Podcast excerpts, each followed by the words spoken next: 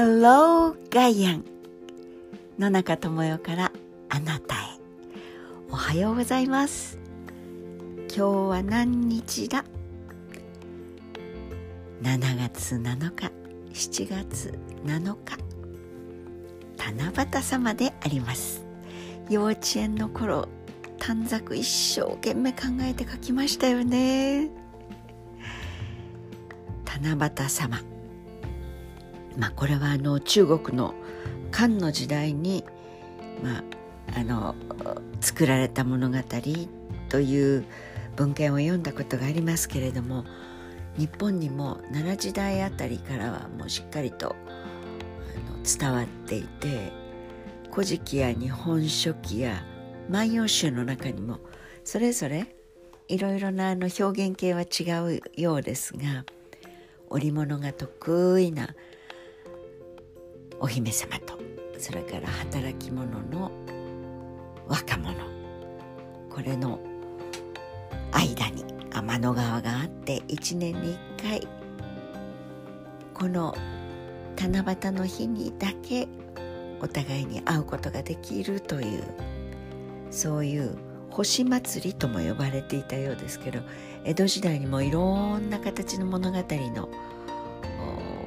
まあ、いろんな思いを乗っけて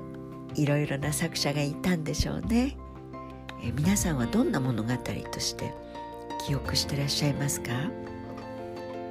まあ、時々あの例えばですけれど「アースデー」とかありますよね。それから終戦記念日とかあるいは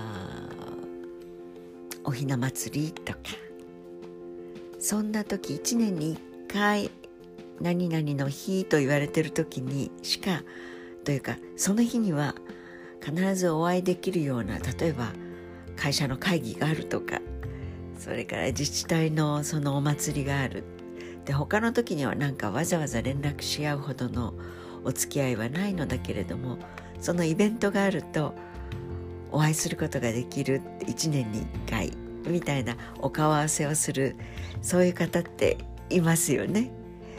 あどうもまた1年に1回ですね。七夕様みたいですね。というなんかよくそんなご挨拶をあのする記憶がありますが、えー、今日は正真正銘の七夕。今日の夜あといってもですね地球上から見るとまたまさかすぐ私たちが暮らしている地面からすぐのところに雲がかかったりしていて今日は会えないのかな雨が降ってるなとか曇りだなとか気をもんだりはするのですがご心配なく あの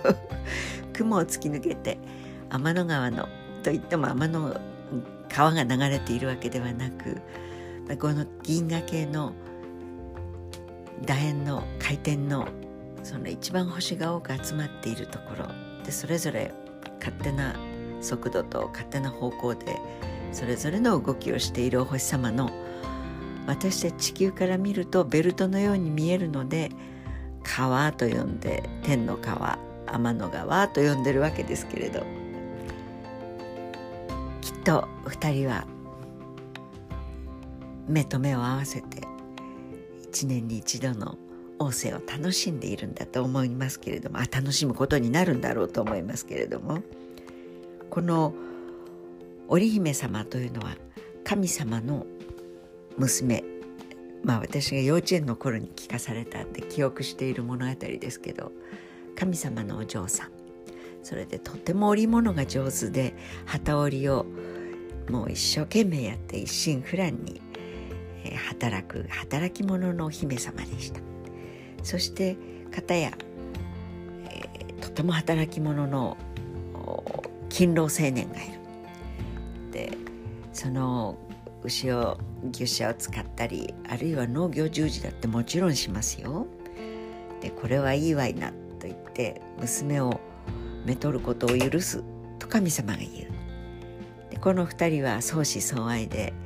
えー、結婚してそして2人で一緒に暮らすようになりました。めでたしめでたし。とはいかなかったんですね。なぜか。これがもう大好き同士でもう楽しくてもうウハウハ。織姫様の方は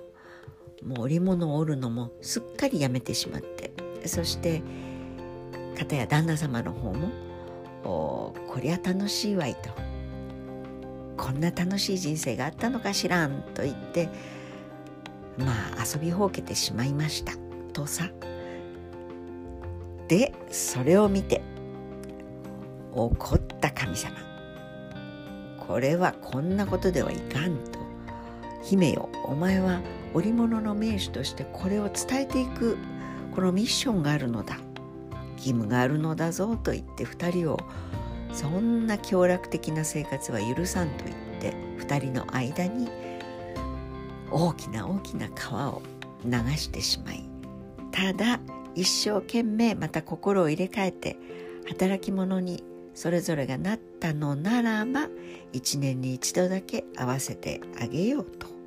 言ったのがこの星祭りでありました。だからみんなそれぞれ楽しいお友達と出会ってもやらなければならないことはやりましょうね。と園長さんが何か 絵本と言いたいところですがしっかり覚えているのは紙芝居でしたね。紙芝居を読んでくださってその後短冊に願い事を書くと、まあ、中国のいろいろなものを読んでみるとこの織物の名手だったというそれであるお話によると一心不乱で自分の水黒いとか顔のことだのそんなことはもう全く顧みることなく織物に熱中していたその織物の名手がいてそれを心配した神様が「こりゃいかん」とそれでまあ身を固めなさいみたいなことを言ったとか言わないとかっていう話も中国のその漢の中間だったかな？頃の物語には書かれているようですけれども。いずれにしてもそんなお姫様というかそんな女子がいてえー、その女子のように織物だったりあるいは、えー、お裁縫がうまくできるようにということを紙に書いてそして笹の葉サラサラその笹に揺れる、まあ、この季節本当にもう素晴らしい勢いで5月6月すくすくと伸びた笹の葉っぱにあの勢いのそこにかけると願い事が叶うとそういうような言い伝えもあったそうですがいずれにしましても皆さんは短冊に書くとすれば何をお書きになりますか、えー、実はそのマンションの1階のロビーのところにその七夕飾りをしているところがあってこの間たまたま通りかかりましたらそこにはもう可愛くて可愛くてあのもうちっちゃいもうひらがなもカタカナもよくわからないような神様にお願い何かくださいみたいなことが書いてあったりもう本当に微笑ましかったんですけれども、えー、つわりが早く治りますようにみたいなことを書いていたママもいましたね。さあいろんなこと、まあ、コロナとかオリンピックパラリンピックとかあるいは都民としては都議会選挙が終わりました。都議会議員選挙。まあ何ががっかりしたかって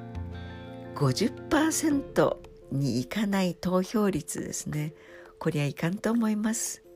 多数決の原理だったり数が力を持つのは全員が参加するという前提があって多数の権利が認められるんですが半分にいかないということはもう何をやられても文句は言わないという。これはですね選挙に行かない国民あるいは富をたくさん作ってしまった大人の責任はひどいですね。などと思いつつまあ七夕だから政治のことはちょっと置いてと言いながら短冊にいろいろ書いちゃおうかなと思っている野中でした。Have a nice day. 良い一日をお過ごしください。また明日。See you tomorrow.